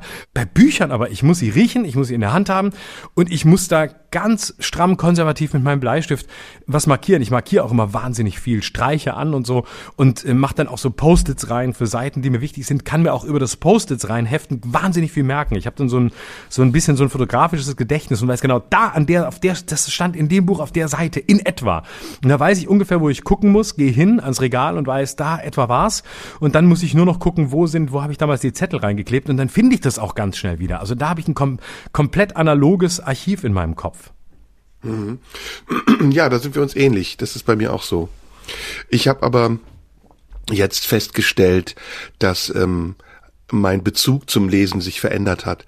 Ich habe ähm, als Kind anders gelesen als jetzt als Erwachsener und äh, dieses Querlesen, was du meintest, das ist auch mit dem Alter gekommen. Ich habe als Kind viel mehr Zeit mir gelassen, mich mit einem Werk zu beschäftigen. Und ich weiß, mein, mein allererstes Buch war ähm, ein, ein Krimi von Karl-Heinz Köpke, der vertauschte Koffer, weiß ich noch. Ähm, war das nicht dieser Sportmoderator? Nee, Karl-Heinz Köppe, Köpke war der Tagesschau, Tagesschau. -Moderator. Tagesschau, den meinte ich, genau, sorry, Tagesschau. Du meinst ja. Ernst Huberti wahrscheinlich, das war Genau, ja, ja, genau. Karl-Heinz Köpke war Tagesschau, so. Und der, der hat ein Buch, ehrlich, der hat so ein, der hat ein Krimi geschrieben? Der hat so ein Jugendkrimi, Kinderkrimi geschrieben, meine Mutter hatte mir das geschenkt, ich war, puh, ich habe mit fünf äh, lesen gelernt, also ich habe mit fünf Türkisch lesen gelernt und dann in der Grundschule mit sechs, sieben dann angefangen Deutsch zu lesen und das war so mit sechs oder sieben hat sie mir das geschenkt und damit auch mhm. mir den Zugang zum Lesen geöffnet. Und dann habe ich eine Zeit lang als Kind unheimlich viel gelesen, habe das regelrecht verschlungen äh, die typischen Kinderbücher eben. Ne? Also bei dir waren das wahrscheinlich die fünf Freunde oder TKKG. Mm, bei mir war das Robin Hood, das habe ich geliebt. Ich hatte ein Robin Hood Buch, Robinson Crusoe, was ich jetzt ja auf YouTube auch gelesen habe, in einer Uraltausgabe von den 70ern. Ähm, das habe ich verschlungen und ich habe mhm. auch mit einer gewissen Muße diese Bücher gelesen und bin darin verweilt, hab, hab gar keine Eile gehabt, es zu Ende lesen zu müssen. Und dann kam eine Phase, in, in meiner Jugend, in der Pubertät, wo ich angefangen habe, mich mit philosophischeren Texten auseinanderzusetzen. Ich habe sehr viel Camus gelesen, ähm, den ich viel mehr mochte als Sartre. Es waren für mhm. mich immer auch die beiden Gegenpole und ähm, nachdem mhm. ich dann als allererstes Buch die, ähm, den Fremden gelesen habe, habe ich mich da regelrecht verbissen. Und da ist dann etwas entstanden, was bis zum heutigen Tage geblieben ist, ich lese dann wirklich von einem Autor so viel wie möglich. Und das habe ich ein bisschen von meiner Mutter geerbt. Meine Mutter ist eine unglaubliche Person. Also natürlich auch, weil sie meine Mutter ist und ich sie zutiefst liebe und verehre. Aber meine Mutter hat ähm, in der Türkei nicht die Schule besuchen können. Sie konnte nur zwei Jahre zur Schule, also bis zur zweiten Klasse. Und weil sie so wissbegierig war, das war damals in ihrer Jugend, sie ist in den 40ern geboren, war das gar nicht unüblich, dass die Kinder nicht lange zur Schule gegangen sind, weil sie zu Hause arbeiten sollten Irgendwann hat sie sich also selbst das Lesen beigebracht und ähm, hat angefangen, wahnsinnig viel zu lesen. Und bis zum heutigen Tage liest meine Mutter alles, was ihr vor die Quere kommt. Und es ist unfassbar, was sie alles liest. Also sie hat zum Beispiel sämtliche Werke von Cicero gelesen. Äh, sie liest im Augenblick alles von Emile Solar. Ähm, jetzt hat sie zum wievielten Mal Germinal gelesen. Ähm, und ich sitz vor ihr und denk so, Wahnsinn, was ist, das ist ja eine Bibliothek, diese Frau. Und das hat sie mir ein bisschen vererbt. Und als ich dann in der Pubertät angefangen habe, mich mit Texten intensiver auseinanderzusetzen, habe ich gemerkt, wie schön das sein kann, einen Autoren auch eine Zeit lang zu begleiten und in sein Werk hinein zu, zu driften und sich darin aufzuhalten. Mhm. Und das war bei das, Camus, ja. damit ging das bei mir los und dann ging es weiter über Sartre, der dann natürlich mein Interesse geweckt hat, weil ich wissen wollte, was jetzt der angebliche Gegenpol ist. Und so hat sich das immer weiterentwickelt bis zum heutigen Tage. Und das letzte, was ich heute äh, intensiv gelesen habe, ist ein belgischer Schriftsteller, Jean-Philippe Toussaint, den ich dir auch sehr empfehlen kann. Und da müsstest du anfangen mit Das Badezimmer. Wunderbare kleine Erzählung, ganz, ganz toll. Ja, das ist lustig, weil es war bei mir genau gleich wie bei dir, aber auf der anderen Seite auch genau entgegengesetzt. Also wir unterscheiden uns darin, dass ich zum Beispiel als Kind überhaupt nicht gelesen habe. Also es hat mich überhaupt nicht interessiert. Ähm, man, man, hat musste mich geradezu dazu zwingen und auch ähm, meine Mutter war immer besorgt, ja, wenn der Junge nicht liest, dann äh, wird es nie interessieren, dann wird er das nie tun und so. Und es ist ja auch häufig so, ne, dass Leute, die in der, in der Kindheit nicht lesen, sich auch später nicht dafür begeistern können. Und ich habe stattdessen immer Hörspiele gehört. Ich war sozusagen ganz früher Podcast-User. Ich habe ähm, endlos Kassetten gehört. Enid Pleiten, ähm, wie ist, Fünf Freunde. Ich habe das Huibu. geliebt, TKKG. Hm? Huibu wahrscheinlich auch, ne? Huibu, ja, nee, das nicht, das nicht. Äh, eher die anderen oder sogar, glaube am Anfang Benjamin Blümchen oder so. Alles Kassetten. Ich habe Kassetten, ich habe äh, stapelweise Kassetten gehabt mit Hörspielen, habe das alles gehört. Und da war ich auch total konzentriert. Aber beim selberlesen konnte man mich nicht für begeistern. Es ging dann wirklich erst in der Schule los. Ich habe in der, ich weiß nicht wann, sechste, siebte Klasse, da haben wir dann äh, Die Welle gelesen. Das war ja so die, die Schullektüre damals. Und äh, ja, auch so, ja, letztlich ja auch so auf so eine sehr, ähm, auf, auf eine sehr gute und für, für Schüler sehr anspruchsvolle Art und Weise ja so faschistoide Tendenzen auch erklärt. Das hat mich zum ersten Mal so ein bisschen gepackt, aber so, aber so richtig richtig. Und so so hundertprozentig war es wirklich erst ähm, also als ich 17 war, 16, 17, als ich dann anfing, Theater zu spielen und bei einer äh, sehr, sehr guten Theaterpädagogin war. Wir waren, hatten dann so eine, am Anfang eine Gruppe in der Schule und später dann eben eine freie Gruppe. Ähm, die, da waren wir sehr, das war sehr unkonventionell, weil wir viel improvisiert haben. Das heißt, die Stücke sind aus Improvisationen entstanden. Das war auch nicht, dass wir jetzt, wir haben quasi selber Stücke gemacht. Wir haben jetzt nicht irgendwas genommen und inszeniert, sondern sie hat äh, quasi in einer sehr progressiven Art und Weise, fast so polish-mäßig, regelmäßig eher Texte mitgebracht, die wir gemeinsam gelesen haben, über die wir diskutiert haben, die wir improvisiert haben. Und dann war es bei mir wiederum genau umgekehrt wie bei dir. So stieß ich auf Sartre. Und ähm, das war mit 17, weil ich damals einen, einen Text aus äh, Sartre, die Wörter aus seiner Autobiografie ähm, äh, sagen musste. Ist ein sensationelles. Lese ich vielleicht gleich noch vor, weil es ist, ich habe es gerade noch mal rausgeholt, weil es ist so geil. Es ist auch einfach ein tolles Stück. Und dann bin ich, war ich völlig euphorisiert von Sartre und habe den kompletten Sartre gelesen und erst viel später kam ich zu Camus und habe auch nie so den Zugang bekommen wie zu Sartre. Da war ich wirklich, hatte ein, ein Jahr, wo ich den inhaliert habe. Und auch später noch. Der hat mich immer wieder begleitet. Und ähm, ich fand den großartig. Heute ist diese Begeisterung natürlich sehr in den Hintergrund gerückt. Heute sehe ich, sehe ich auch, inwiefern der auch problematisch war und auch in, in seiner Freiheitsphilosophie manchmal wirklich, obwohl es eine Freiheitsphilosophie war, ein bisschen ab, absolutistisch wurde. Aber der hat mich komplett, äh, der hat mich komplett abgeholt. Diese Sehnsucht nach Freiheit und so, das war irre. Und ähm, deswegen war es bei dir Camus, bei mir genau umgekehrt Sartre. Und was ich aber bis heute als Gefühl total gut kenne, ähm, das hat mich dann auch durch mein Studium begleitet, ist das sich aufhalten bei bestimmten Autoren. Also ähm, dass man wirklich über lange Strecken sich mit denen beschäftigt. Ich hatte dann auch äh, eigentlich immer wieder bis heute, ähm, heute nicht mehr ganz so krass, aber im, im Kern so Phasen, wo ich wirklich dann Autoren ähm, komplett inhaliert habe. Nicht alles natürlich natürlich gelesen habe, aber ganz viel und äh, ganz intensiv. Und irgendwann habe ich die wieder verlassen und ging dann wieder zu anderen oder kam über die Autoren dann wieder zu anderen, weil die sich mit denen beschäftigt hatten. Und es hat mich immer, ich habe mich da so treiben lassen. Das war auch nie eine Willensentscheidung, sondern das kam wirklich so, dass ich spürte, okay, das ist der nächste Schritt, das ist das, ist das nächste Buch, das ist das nächste Kapitel deines Lebens, das du innerhalb dieses Buchs aufschlagen musst. Und in solchen Phasen habe ich das komplett inhaliert und erst später habe ich das wieder eingeordnet und konnte dann sagen, okay, da fand ich das, da jenes und dann wurden das immer so so Spiegel auch meiner meiner Lebens meiner Lebensphasen. Aber es ist ein bisschen wie so ein wie so ein Unterstellen bei Autoren, wie so ein bisschen heimatlich werden für eine Weile, um sie dann auch wieder zu verlassen und und weiterzugehen. Und das ist, glaube ich, mhm. auch wichtig, um um nicht äh, dauerhaft äh, ein Schüler von irgendjemandem zu werden. Mhm. Ja, da merkt man ein bisschen unseren Altersunterschied. Wir hatten also neben dem persönlichen Interesse, sich mit bestimmten Autoren äh, auseinanderzusetzen, natürlich auch ein soziales Interesse. Es gab äh, eine Clique äh, meiner Mitschüler, in der bestimmte Bücher zu Kultbüchern avancierten. Und eines dieser Kultbücher bei uns zum Beispiel war Die grüne Wolke von A.S. Neil. Ich weiß nicht, ob du das kennst. Kennst du das? Nee, sag mir gar nichts. Das war das Kultbuch der 70er. A.S. Neil ist, glaube ich, ein Soziologe, der damals ein Erziehungsmodell, das antiautoritäre Erziehungsmodell aufgestellt hat oder ja, ein Vertreter dieses Modells war. Und der hatte in Summerhill eine Schule, in der die Schüler machen konnten, was sie wollten, so aus unserer damaligen Sicht. Es gab keine Noten, es gab keine Regeln.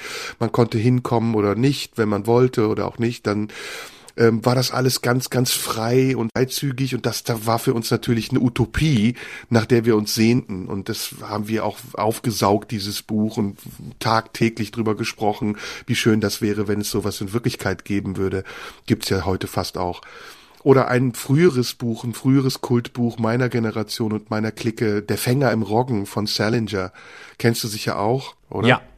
Ja, das kenne ich auch ein Kultbuch, was wir rauf und runter gelesen haben. Also es gab in unserer Generation sozusagen, oh, jetzt habe ich, ich wollte es heute kein einziges Mal sagen, jetzt habe ich doch sozusagen gesagt.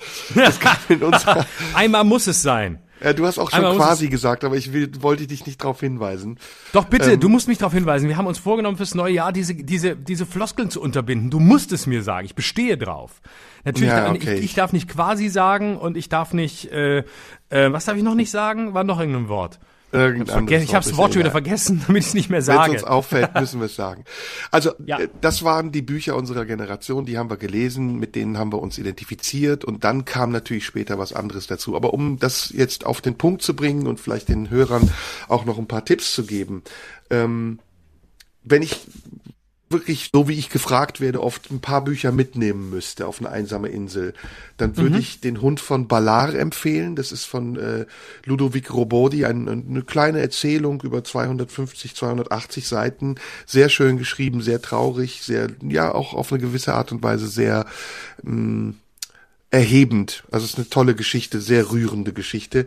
Dann gibt's noch eine von einem serbischen Autoren, der heißt David Al-Bahari heißt Der Bruder, kann auch sehr empfehlen als belletristisches Werk.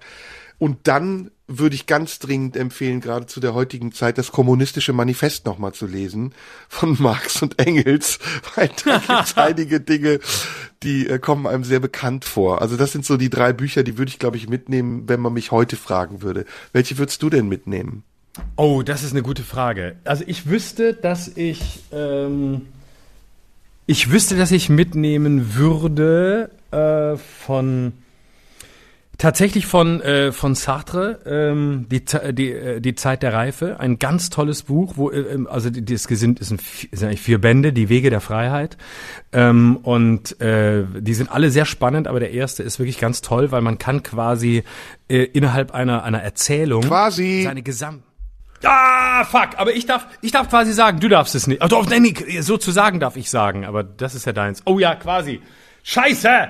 Egal. Okay, pass auf. Also ich würde piep, ähm, dieses Buch empfehlen, weil da piep seine ganze Philosophie drin steckt ähm, und man innerhalb einer Erzählung wirklich alles verstehen kann, worum es ihm geht äh, und was so das Thema ist. In einer sehr tollen Erzählung.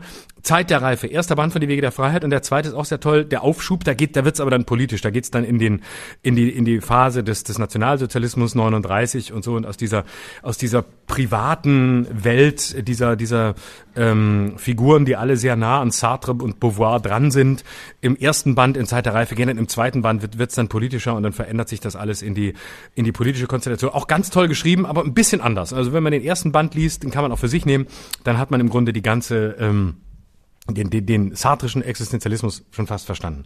Ähm, dann würde ich mitnehmen, äh, oh, ich glaube, mein Leib- und Magenbuch seit vielen Jahren, und das würde wahrscheinlich allein Ewigkeiten dauern, es zu lesen. Robert Musil, der Mann ohne Eigenschaften. Ein oh, gut. Eine Frage, eine Frage aber noch zu Sartre. Hast du den dritten Teil denn gelesen? Von, der Pfahl im Fleisch. Das ist ja eine Trilogie. Ne, das ist ja, eine ja es sind sogar vier. Der, der Pfahl im Fleisch und dann gibt's noch den letzten, die letzte Chance. Ja, ich kenne die alle. Okay, ja, okay, weil das ist ja äh, gehört irgendwie zusammen. Ich sehe es aber genauso wie du. Also ich fand auch den ersten Teil für mich am wichtigsten. Ja, genau, deswegen. Also man muss, man muss ja nicht gleich hier mit, mit vier Bänden hier die Leute belästigen. Äh, aber Robert Musil, der Mann ohne Eigenschaften, ist mein ewiges, äh, das, das ewige Buch für mich. Also das ist, ähm, das ist so, äh, das ist so voll, eine fantastische Sprache, irre. Ähm, eine, eine ganz tolle Geschichte, spielt im 19., 19. und 20. Jahrhundert, Anfang des Ersten Weltkriegs, äh, die KOK-Monarchie, Österreich, Ungarn. Ähm, es hat eine politische Dimension, die ich ehrlich gesagt beim ersten Lesen mit Anfang 20 völlig ausgespart habe, weil mich vor allem die psychologische Dimension dieser Hauptfigur Ulrich interessiert hat. Also der Mann ohne, der der Mann ohne Eigenschaften ist. Ähm, voller Reflexionen, sehr philosophisch, ähm, sehr, wirklich sehr barock, toll geschrieben, immer wieder lange lange Strecken, die so ein bisschen essayistisch sind und dann äh, und dann wird's wieder geht's wieder in die Erzählung rein. Ist wirklich ein Riesending. Ich glaube, der erste Band hat allein 800 oder 900 Seiten und da gibt's noch mal einen zweiten Band, der aber unvollendet blieb. Da, da läuft es dann irgendwann aus, weil er das nicht mehr vollendet hatte und man dann ganz viele verschiedene Versuche, einzelne Kapitel anzulegen ähm, sieht. Aber es ist, auch wenn es eben, weil es unvollendet bleibt, ein ganz, ganz tolles Buch. Überhaupt für mich Robert Musil, einer der am meisten unterschätzten Autoren, weil er wirklich fantastisch ist. Also man kann auch kleinere Sachen von ihm lesen, drei Frauen, ähm, dann der, der äh, bekanntesten, der, der Türles, äh, der, der, der Zögling Türles und so kann man, ist alles schön. Aber der Mann mhm. ohne Eigenschaften ist wirklich das, das äh, Ja, das ist sowieso, ähm, da gibt's ja einige, ne? Also ähm, ich erinnere mich nur an Kakanien, wenn ich den Mann ohne Eigenschaften genau. höre äh, das ist lustig und äh, ich finde sowieso äh, diese ganzen ähm, K&K-Literaten oder diese ganzen K&K-Autoren, da gibt's einige, die, die zwar entdeckt sind, aber die man immer wieder entdecken kann. Schnitzler ist einer davon, ähm, ja. Grillparzer ist einer davon, Leutnant Gustl ist, erinnert mich bei, bei ähm, Musil, erinnert mich an Leutnant Gustl oder von Grillparzer gibt's wunderschöne Stücke, König Ottokar gibt's, ähm, ich weiß nicht, ob du das mal gesehen hast. Also diese ganze Phase war ja eine sehr lebendige Phase, in der unglaublich viel, ja fast schon avantgardistisches passiert ist, wenn man das heute liest. Ja. Und man würde das gar nicht dieser Zeit zuordnen, die so bieder anmutet, wenn man sie jetzt in Filmen sieht oder diesen Sissy-Darstellungen. Aber in der Tat war das eine unglaublich bewegte Zeit, also die, der Anfang des vorvergangenen Jahrhunderts, auch zu Zeiten von Sigmund Freud und C.G. Jung, wo ja auch in der Psychoanalyse, in der Psychologie sich unglaublich viel verändert hat. Und das war auch in der Musik so. Äh, da hat sich von Schönberg bis zu Hindemith und Alban Berg die komplette Musikansicht verändert und ins Gegenteil verkehrt.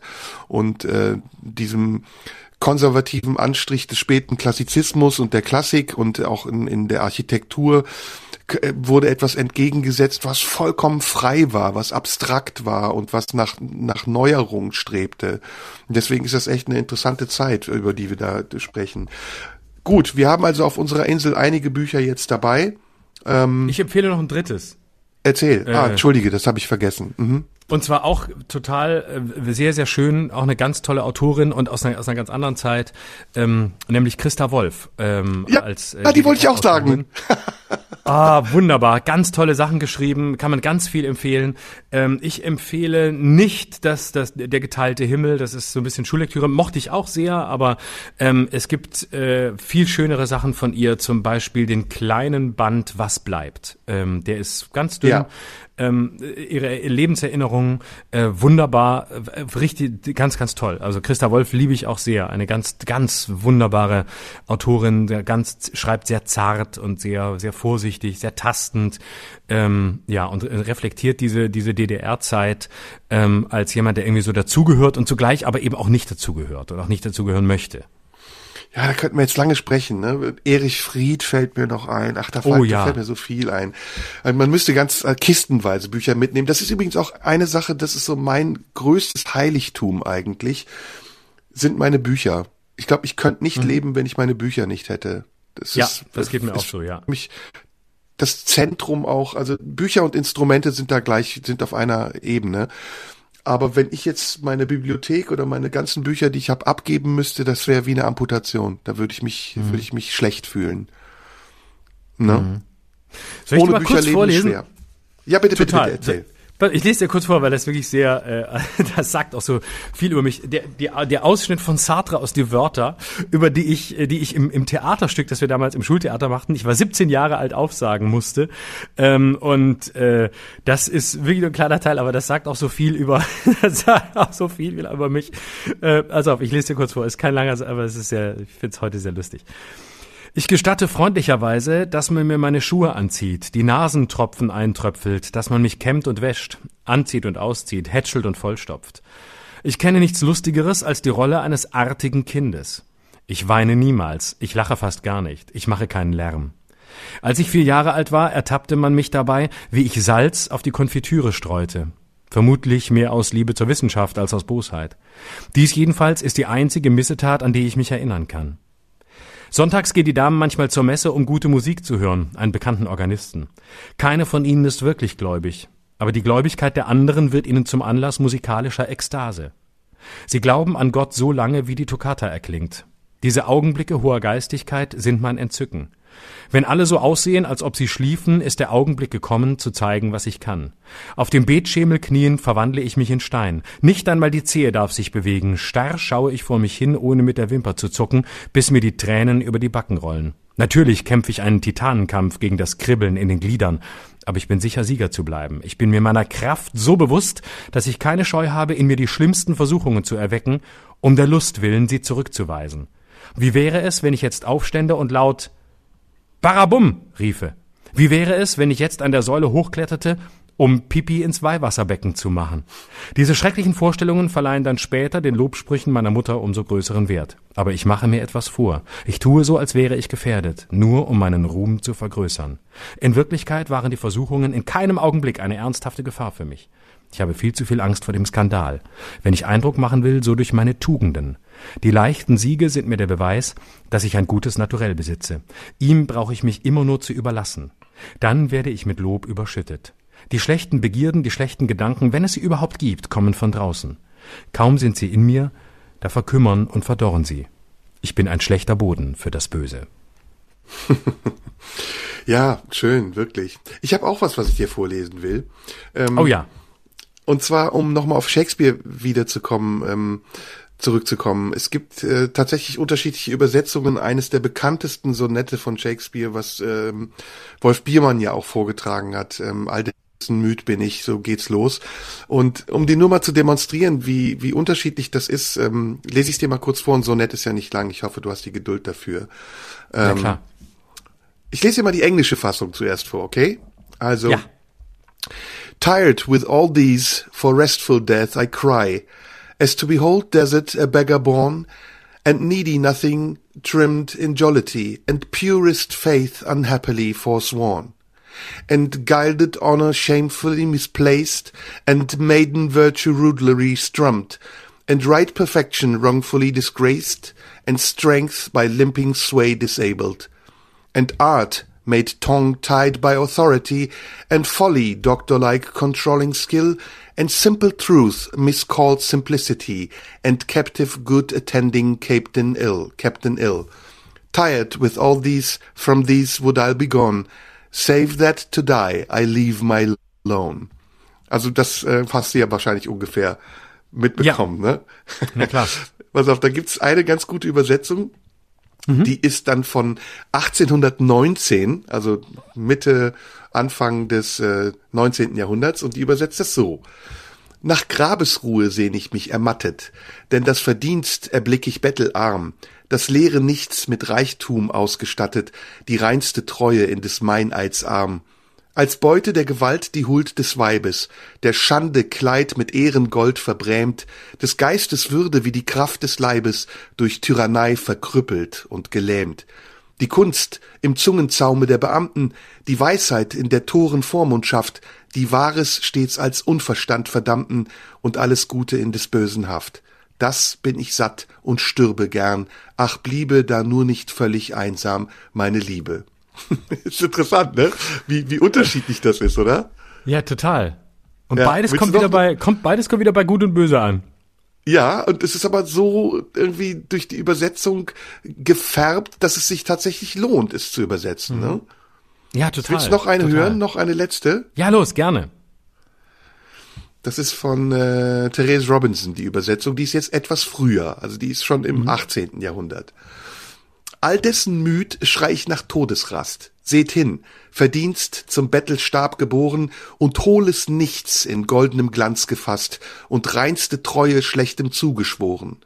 Und blanke Würde, die den Falschen krönt und Mädchentugend frevelhaft geschändet und rechte Ehre rechtlos und verpönt und Kraft durch schlappen Einfluss abgewendet und Kunst durch Machtanspruch zungenlahm gemacht und Narrheit doktorgleich verkündend Recht und Einfalt als Einfältigkeit verlacht und alles Gute, alles Bösen Knecht.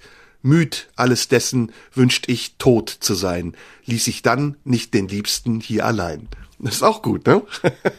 ist auch sehr gut. Aber krass, wie, wie, wie sich Übersetzungen unterscheiden, ist es so? je, nach der, je nach der Zeit, in der sie ja. gemacht werden. Das ist unwahrscheinlich, ne? Und macht ja, es nicht totalen Spaß? Ja, und macht es nicht totalen Spaß, das zu erforschen? Total. Und, und ist es dann nicht klar, dass also in der Übersetzung, die wir in der Schule gelesen haben, die war von Dorothea Tieck, wie gesagt, da war das für uns Gott gegeben. Also das war Shakespeare. Mhm. Aber du mhm. siehst eben Shakespeare in den Übersetzungen, den unterschiedlichen Übersetzungen der der Zeit ergibt einen ganz anderen Autoren und ergibt eine genau. komplett genau. andere Aussage fast, bis hin zu Biermann, der das als Widerstand benutzt hat gegen die DDR-Diktatur. Es ist irre, ne? wie viel Interpretation in Übersetzung liegen kann. Ne? Deswegen, ich glaube, der, der Satz von Thomas Bernhard stimmt auch. Ein, ein Buch, ein Buch, das, das übersetzt ist, ist ja nicht mehr mein Buch, sondern dann ist es das Buch des Übersetzers. Ja. Und ja. Ähm, das hat er mal in einem Interview gesagt. Und ich habe damals, als ich das zum ersten Mal hörte, gedacht, äh, das ein Übersetzer, der ist doch kein Interpretator, der, der übersetzt doch einfach nur und macht halt, macht das halt für Leute, die die Sprache nicht sprechen.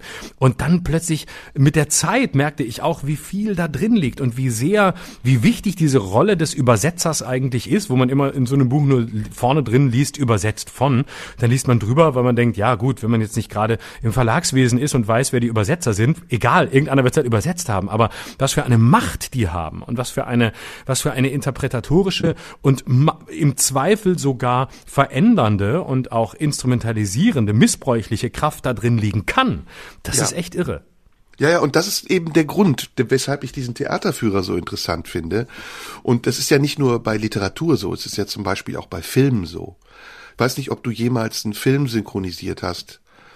Ähm, nee, das habe hab ich nie. Ich habe nur sehr viele, sehr viele Serien eine Weile mal geguckt und erst im auf Deutsch und dann äh, aber äh, auf Englisch und ähm, weil ich am Anfang dachte, am Anfang meines Serienkonsums dachte ich, ach komm, äh, ist easy, du willst ja jetzt hier nicht arbeiten, also mach mal auf Deutsch und weil ich so faul war und ähm, dann haben mir ein paar Leute gesagt in meinem Umfeld, bist du wahnsinnig, du musst es im Original gucken, du kannst doch nicht auf Deutsch, also Banausen ja. ja, stimmt, ja, ja, ist ja richtig. Und dann habe ich das auf Englisch geguckt im Original und ähm, dann dann, dann punktuell mal mit englischen Untertiteln und dann äh, mit deutschen Untertiteln und dann, wenn du dann die Untertitel mitlaufen lässt, und das habe ich dann irgendwann gemacht, und zwar we weniger, weil ich es brauchte, sondern einfach, weil ich wissen wollte, ähm, wie die das übersetzen und was da unten steht und wie es im englischen o Originalton heißt und was da drunter steht. Und manchmal habe ich schon gedacht, oh Moment, also das ist jetzt aber im, das hat im Englischen jetzt aber eine etwas andere Bedeutung, wenn man das weiß. Das ist jetzt auch, auch ein bisschen, ein bisschen verharmlosend übersetzt oder so. Und deswegen ist es, das kann ich nur empfehlen, wenn man, wenn man Filme oder Serien im Original gucken kann, den deutschen Untertitel mitlaufen zu lassen,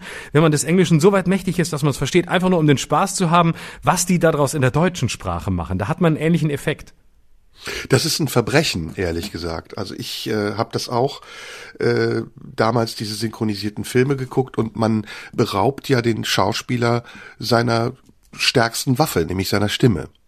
Ja. Und ähm, äh, ersetzt sie mit der Stimme eines anderen und zum Teil ersetzt man auch die Texte durch Texte, die dem passen, weil es muss ja lippensynchron sein. Und es ist so, ja. Es gibt ja, Deutschland ist ja ein Synchronland. In Deutschland äh, wird so viel wie, wie synchronisiert wie in keinem anderen Land der Welt. Und ähm, äh, diese Industrie, die es ja richtig gibt in Deutschland, das sind große Studios, die Deutsche Synchron äh, in Hamburg, in München, die lebt davon, dass die Menschen einfach gesagt zu faul sind, sich die Filme im Original anzugucken. Und das hat sich jetzt in den letzten Jahren verändert, weil die Menschen auch gemerkt haben, dass die Filme einfach eine komplett andere Atmosphäre haben, wenn man sie im Original sieht. Ähm, in anderen Ländern, wie zum Beispiel in Polen, ist es so, dass simultan übersetzt wird. Polnische Filme, ähm, ausländische Filme, die in Polen laufen, das war lange Jahre so, werden von einem einzigen Sprecher gesprochen, der auch ganz neutral spricht und der alle Rollen gleichzeitig übersetzt. Also das ist irre witzig, das auch zu sehen. Ähm, und ich habe auch Filme synchronisiert, recht viele sogar, und äh, zwei davon sind auch sehr erfolgreich geworden. Four Lions, ich weiß nicht, ob du dich daran noch erinnerst. Ja. Das ist der britische Film, der ähm, prämiert wurde, der die Geschichte dieser Attentäter erzählt, eine Komödie eigentlich, die sehr mhm. tollpatschig sind. Und ähm, ich weiß noch, also synchronisieren ist ein sehr schwieriger Vorgang. Hast du das mal gesehen? Weißt du, wie das geht? Soll ich dir mal erzählen oder ist ich das weiß das, ja, weil ich äh, ich habe eine gute Bekannte, die die ist Synchronsprecherin und äh, ah. ich weiß, wie das ich weiß, wie das läuft und ich weiß, wie ähm, wie wie wie heftig das ist. Und ich habe natürlich viele Dokus gesehen, wo Pornos synchronisiert wurden und das ist die härteste Arbeit. Ja, das habe ich ähm, auch gemacht. Damit schließt sich der Kreis. Also ich habe sozusagen in einem Studio gelernt, in dem Pornos synchronisiert wurden in Offenbach. Tatsächlich? Ja, ja, ich hab, das war so meine Lehrzeit als Synchronsprecher und da haben wir Pornos synchronisiert und das war erstmal gut verdientes Geld. Ähm, wir haben sie ja nicht gedreht, was vielleicht auch Spaß gemacht hätte, aber das haben wir zu der Zeit nicht gemacht. Und es war, ähm, es war gut, um zu lernen, weil die, die Texte waren nicht besonders kompliziert und die Einsätze auch nicht. ja, ja, ja. Und als ich dann das erste Mal einen richtigen äh, Kinofilm synchronisiert habe, war ich total überfordert, weil du hast diesen Kopfhörer auf und ähm, ja. du siehst dann den Countdown, also du siehst diesen Timecode 321 und dann kommt eine Szene rein. Du hast vor dir ein Textbuch liegen, in dem die Timecodes auch aufgeschrieben sind und dann weißt du bei Minute 10, 12, 43 Sekunden sagt deine Rolle, die du auch immer im Blick haben musst. Ähm, mhm. Ja, mh, aha, du musst auch immer mitatmen. Also, aha, vielleicht erklärt das auch, warum ich so viel atme am Mikrofon. Ähm, und äh, genau, by the way, noch eine kleine Ausrede basteln. Und dann hast du aber links alle Originalstimmen. Also du hörst den Film im Original links auf deinem Ohr und rechts bist du.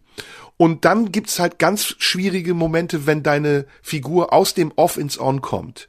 Das heißt, du musst dann im Off schon mitatmen und damit du denselben Drive im On hast und das so erwischen, dass er sich dann auch, wenn er sich in die Kamera bewegt, manchmal drehen die sich auch einfach nur in die Kamera, du das dann genau synchron machst. Und das Ganze ist ein dermaßen dämlicher Aufwand für nichts, weil in Ländern wie zum Beispiel in Holland oder in Belgien, wo seit Jahren, Jahrzehnten alles untertitelt wird, da sprechen die Leute zum Beispiel auch viel besser Englisch. Du lernst dadurch mhm. auch Englisch. Wenn du so einen Film guckst, hast Total. du die ersten fünf Minuten einfach ein paar Probleme, weil es schnell ist. Aber alle Filme, die ich im Original gesehen habe bis zum heutigen Tage, habe ich verstanden. Also es war nie so, dass ich dann rausgegangen bin und dachte, was wollte der Batman eigentlich von dem Joker? und ich meine gerade sowas, ne? Heath Ledger kannst du Aber nicht Moment. synchronisieren. Was wollte der Batman von Joker? Da hatte ich auch auf Deutsch Schwierigkeiten. Das hat mich auch so überlastet. nee, aber interessantes Thema. Also man verfälscht durch Übersetzung und Synchronisation ganz viel. Das ist ein Verbrechen ja, ja. aus meiner Sicht. Ich habe meine Zeit lang als Student, ähm, habe ich mal äh, in Freiburg in einem Tonstudio Dokus für Arte synchronisiert. Und ähm, zum Teil, also sowohl als Offsprecher, als auch eben ähm, irgendwelche äh, Musiker und so. Das waren dann eben ich, Kulturdokus, so Musikmagazine und so. Und ähm, da habe ich dann, was weiß ich, äh, David Bowie synchronisiert oder so oder, oder, oder so ein Off-Text gesprochen. Ganz am Anfang meines Studiums habe ich da immer ein bisschen Geld verdient. Bin ich da immer in dieses dieses Studio gefahren, das äh, an der an der deutsch-französischen Grenze war. Es war immer ein Stück mit dem Zug. War ganz stolz, als ich da angerufen wurde und dann das dann da was sprechen durfte und äh, da äh, dann das dann angucken konnte und da war ich dann zu hören. Und ähm, das war, war so ein Job, da haben sich viele Leute, auch so, so SWR, Radioleute, immer so ein bisschen was nebenher verdient, weil man da mal eben kurz vorbeifahren konnte und es hat sogar ein bisschen Geld gegeben und man hat was gesprochen. Und daher weiß ich in etwa, wie es läuft. Ich weiß, Film ist natürlich noch mal viel differenzierter, weil du eben genau das, was du sagst, du musst gucken, wie, wie verhält sich die Figur, wie atmet sie, wann kommt sie ins On, wie, wie genau ist die Intonation. Das ist nochmal eine ganz andere Arbeit. Aber ähm, es ist eben verwandt und dann lernst du plötzlich ganz präzise auch zu gucken, wie spricht er eigentlich im Original. Da waren natürlich auch viele französische Protagonisten dabei. Wie sprechen die, mit welcher Intention, mit welcher Kraft und äh, gerade die, die so französische, irgendwelche französischen Hip-Hopper oder so, die da aus dem Banlieues kamen, musste ich dann, musste ich dann synchronisieren oder overvoicen, wie man da sagt. Und dann haben, hatten die zum Teil eben so ein Gebaren, das mir, das mir als äh, kleinem Anfang 20-jährigen Freiburger Studenten völlig fremd war. Und dann muss, muss man sich ja da auch reinfühlen und sagen, ah nee, da sagen die da äh, auf der anderen Seite der Scheibe, na, der spricht aber ganz anders. Guck mal, der, der hat doch einen ganz anderen, der hat doch einen ganz anderen Spirit. Und dann verfällt man ganz leicht daran, dass man es fast schon parodiert, was man natürlich auch nicht soll. Und äh, das ist eine interessante Erfahrung, auch um sich eben einzufühlen in ganz andere Charaktere. Hm. Ja, mir fällt gerade eine Anekdote ein, aber die kann ich nicht erzählen. Das ist äh, Nee, nee, das geht nicht.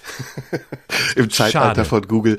Ja, ich kann sie versuchen zu schreiben. Ich habe mal, okay. ähm, ich bin, bin gerade noch bei den Pornos, die ich synchronisiert habe. Mm, und damit schließt sich ja auch der Kreis unserer heutigen Sendung. Ähm, kann man die ähm, eigentlich nur irgendwo sehen? Wo sind die hochgeladen? Bei Pornhub oder bei YouPorn? Oder nee, die kann man, glaube ich, nicht mehr. Nee, das waren ganz schmierige Pornos aus den späten 70ern, Anfang 80er. Da hat sich ich auch eine Menge verändert. Irgendwo. Da gibt's in den Videotheken, in denen du rumgelümmelt bist, da findet man die unter, wahrscheinlich. Äh, bei, bei YouPorn unter S wie schmierige Pornos aus den 70ern, oder? Oder unter Porno so Mundschuh, da kommst du dann. Oh, das war Sprecher. so schlimm, ey. Da, das, so da bist du hingefahren, dann da nachmittags irgendwie. Bist du so um drei nachmittags hin, so vollkommen ungeil, auch so eine Zeit, zu der man irgendwie keine Gefühle hatte. Was? Und dann gehst du in dieses Studio. Zeit. Ja, und aber dann musst du irgendwie so anderthalb Stunden Kunilingus machen und wirklich so, dann auch mal und irgendwann reibst du dir die Haut fast auf. Auf jeden Fall, das hat sich ja alles geändert. Heute sind die Pornos ja auch anspruchsvoller, Gott sei Dank. Ähm, aber eines Tages bin ich in diesem Studio und sitz da und im Vorraum äh, lief auf Bildschirm immer, was im Studio aufgezeichnet wurde. Und das hat man so beiläufig gesehen. Und während das so läuft, denke ich so, irgendwie kenne ich die Stimme. naja, und dann kam der Sprecher aus der Kabine raus und wie soll ich sagen, es war ein ziemlich bekannter Kinderdarsteller. Mehr sage ich nicht. Und äh, ich war komplett frustriert, weil das einer der Helden meiner Kindheit war, der dann jetzt in diesem Studio saß und ja, ich fick dich, ich fick dich, du Hure gesagt hat. Oh Gott, wer war denn das? Das sage ich dir privat, das sage ich dir nicht im Radio. Oh Mann. Ich, ich, hab, ich hätte Tipps, ich glaube, ich komme dahin. Was es für Tipps? Nee, auch mal, sagst, das sprichst nicht aus. Nee, nee, nee, ich sag mir keine Sorge, ich will was anderes erzählen. Das weiß ich aber auch nicht, ob äh, das ist jetzt eher eine Sache der Fakten. Ähm, der Fakten. Es, es genau. äh, ähm, es gab auch mal jemanden, der später eine große Schauspiel- und Showkarriere gemacht hat, der, glaube ich, mal als junger Typ ähm, auch in einem Porno mitgespielt hat. Ja, ja, ja, das wissen wir alle, wer es ist. Braucht man nicht Und darin sagen, auch zu sehen, ist, ist das bekannt? Wie bekannt ist das? Ja, man kann es sagen, oder? Kann, kann man es sagen oder sollte man es äh, sagen? Ich glaube, er hat es aber selber auch schon gesagt. Du meinst, ähm, äh, soll man es sagen? Können wir das? Ist es denn, ist sagen? es denn äh, nachweisbar? Ich glaube, es, also ich hab's, ich bin sehr sicher, dass ich es mal gesehen habe, aber ich möchte jetzt nicht im Irrtum in, die, in die Hände laufen, dass ich am Ende mich vertan habe. Aber ich bin ziemlich sicher, dass ich das gesehen habe, weil er damals Frage. auch wirklich als so 20-Jähriger nackt durchs Bild gelaufen ist. Ich glaube, es war sogar, war es Schulmädchenreport? Hat er etwas zu tun mit jemandem, der was mit Corona zu tun hat? Jedenfalls namentlich? Warte. Das reicht, oder? Das reicht, Nee, oder? den meine ich nicht. Ich meine Nein? jemand anderen. Nein. Ah, okay. Ich meine jemand, Okay, warte, okay. warte, ich, warte, warte. Red mal weiter. Ich google das parallel, um zu wissen, ob ich, ob ich was Falsches erzähle. Warte. Ich gucke nach. Der ist es nicht. Aber mein, mein Hinweis war mal gut, ne? Der war, das hat aber jetzt jeder verstanden. Das hat jetzt Nö. jeder verstanden. Nö, Scholz? Scholz versteht Nee, und jetzt keiner. googeln alle, warte mal, welcher Bruder von Christian Drosten hat mitgespielt in dem Porno?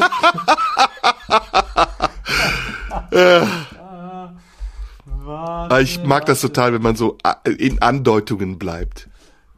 Ja, es stimmt, es stimmt. Also mindestens laut Wikipedia stimmt es. Geil, so, soll ich sagen? Nee, nee, nee, nee. Die Es Leute ist- sollen das in die Kommentare schreiben, was sie glauben, wer es ist. Du, du Okay. postest das doch auf Facebook oder Instagram, ne? Genau, ich, genau, also so ist es. Also pass auf, wir machen, ähm, also es geht, ich fasse es nochmal kurz zusammen. Es geht um einen laut Wikipedia nachweisbar ähm, äh, eine, eine Rolle, also eine Nebenrolle, ist keine große Rolle. Er kommt in der Setlist relativ weit unten, um eine, eine Nebenrolle spielenden großen deutschen Unterhaltungskünstler, ähm, der sehr vielschichtig gearbeitet hat sein Leben lang und äh, ein sehr ein toller Kollege übrigens. Also ich schätze ihn sehr, das will ich gleich dazu sagen. Es geht hier nicht darum, jemanden zu outen, dem man eins reinwürgen will, aber es ist tatsächlich öffentlich. Und der hat mal in einem Porno mitgespielt. So, und jetzt sollt ihr bitte in die Kommentare bei Facebook oder mir bei Instagram schreiben, Ed Schröder Live heiße ich, auf beiden Medien, schreibt ihr mir bitte, wer war der Künstler und wie hieß der Film, in dem er damals mitgespielt hat, der Porno. Genau, Und genau. wenn ihr auch noch die, den Rollennamen wisst, dann ist, dann habt ihr wirklich alles. Aber der ist das Unwichtigste, weil der ist Ja, der Künstler ist das Wichtigste. der Künstler dazu ist dann, wichtig, aber noch wichtiger ist, noch wichtiger ist der Titel. Der Titel des Pornos ist Okay, der okay, okay, absolute okay. Hammer. Aber, aber bitte schön dann auch als Kommentar schreiben und noch eine Insta-Story machen, damit wir das schön verlinken können und abonnieren, Kanal abonnieren, ganz wichtig. Genau. Ne? Es ist wirklich so geil. Auch die Geschichte, die Geschichte. Ich lese gerade mal die Geschichte und erinnere mich an alles. Nein, Das nein, nicht ist die so Geschichte lesen, du verrätst zu viel. Entschuldigung, ja, ja, ja, okay. Ich sag, aber es ist so zu geil. geil. im Aber das machen wir, das ist Geil. sowieso ein geiles Spiel So für die geil. nächsten Male, dass wir Mhm. ähm, äh, so Andeutungen machen und aber man nicht sagt, wer es ist. Das machen wir nächstes Mal. Und dann reden wir Und dass über richtig nicht sagt, heikle dass es Themen. irgendwas mit Corona zu tun hat, das ist auch wichtig. Also ich habe, nicht, dass Sie denken, ich habe auch in also keinem Mal so Porno mitgespielt. Also ich habe, die, habe den Körper dafür, aber ich habe mich nicht getraut. Ja, das, das, das kriegen wir schon hin, ne? Äh, Die, die, mal. dich kriegen wir auch noch, die kriegen wir auch noch. Du, die, die, die, haben wir schon öfter auf der Reeperbahn gesehen, da ist er angekommen, da, da ist er angekrochen gekommen. Und dann habe ich, dir- hab ich dir gesagt, was ich gerade zum Angebot habe, da bist du wieder davon gelaufen und hast gesagt, Die denken, das war also ansteckende Krankheit und also. Sag mal, du spielst jetzt nicht mehr, ne? Das ist alles abgesagt, oder was? Es ist die ganze Woche ist abgesagt. Ich hätte schon so eine schöne Nordtour gehabt, Bremen, Lübeck und sowas und ähm, nichts mehr. Aber eventuell Montag in einer Woche, eventuell in Kiel. Aber das, das steht bisher noch. Aber es ändert sich vielleicht auch. Es ändert sich ja alles stündlich. Man kann ja gar nichts mehr planen. Dann lass uns jetzt der Tatsache erfreuen, dass wir uns in diesen zwei Stunden wieder gute Laune gemacht haben. Und wir Genau. lassen sie uns auch Und wir verschieben den. Fragebogen von Max Frisch ähm, um, äh, um, eine, um, um Eine eine Woche. Und wenn ihr wollt, wenn ihr ganz große Streber seid, dann könnt ihr uns auch Vorschläge machen, welche Fragen von Max Frisch aus den Fragebögen wir uns gegenseitig stellen sollen, womit wir uns behelligen sollen. Was ihr glaubt, was wir uns, was, was ihr von wem von uns schon mal hören wolltet, könnt ihr uns auch schreiben. Sehr gut. So, jetzt haben wir aber viele Hausaufgaben vergeben für heute. Ja, ja, ja, auf jeden Fall. Ich wünsche dir eine schöne Woche. Und ähm, Das wünsche ich dir auch. warte, warte, warte, warte, warte, wir sehen uns. Was? Wir sehen uns nächste Woche, richtig? Ja. Nee, ja, aber erst nach, nach dem nächsten Podcast, oder? Nö, vielleicht machen wir den zusammen. Können den auch vor Ort Vielleicht zusammen machen. Wäre doch mal Ja, schön, oder? cool. Von Angesicht zu Angesicht. Uns wirklich in die Augen gucken dabei. Mit anfassen. Boah, das machen wir, oder? Mit, und mit Video. Machen wir mit Video? Machen wir Porno? ja, Machen machen wir. Live-Porno? Ah, schön. Und den synchronisieren wir auch selber. Hey, ich, sprech mag übrigens die Werbungen bei Pornhub mehr als die Filme, die ich später gucke. Ja?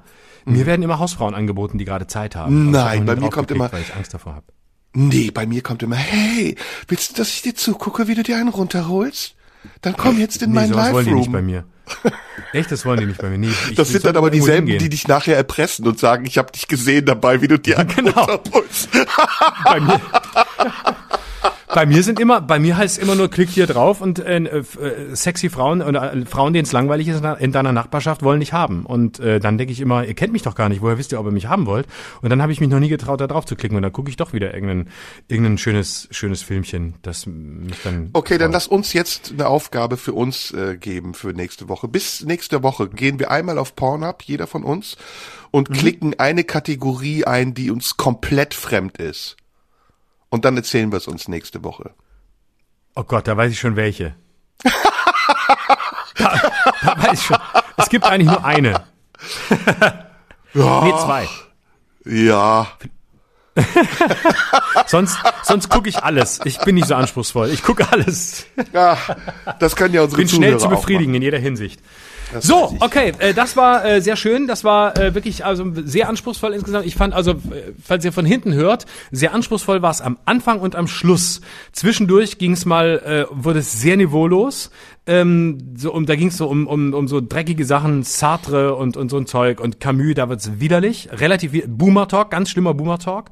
Ähm, aber vorne und hinten, da, da haben wir extra das Niveau für euch, damit ihr zwischendurch mal durch so ein Tief durchgehen müsst und vorne und hinten ist es auch literarisch sehr anspruchsvoll und es geht um, auch um unseren Job und ein Quiz gibt's auch noch. Also es ist, genau. glaube ich, eine gute Folge geworden. Das soll uns erstmal jemand nachmachen. Und von hinten ist doch immer gut, oder? Da kann nichts schiefgehen. Immer. Muss man auch nicht so, so genau hingucken. Deswegen, mhm. hört von hinten und dann äh, findet ihr die richtigen Stellen. Na? Perfekt. Aber Florian, schöne Woche. Bis dabei. später. Tschüss. Tschüss. Das war Schröder und Sumunju. Der Radio 1 Podcast. Nachschub gibt's in einer Woche.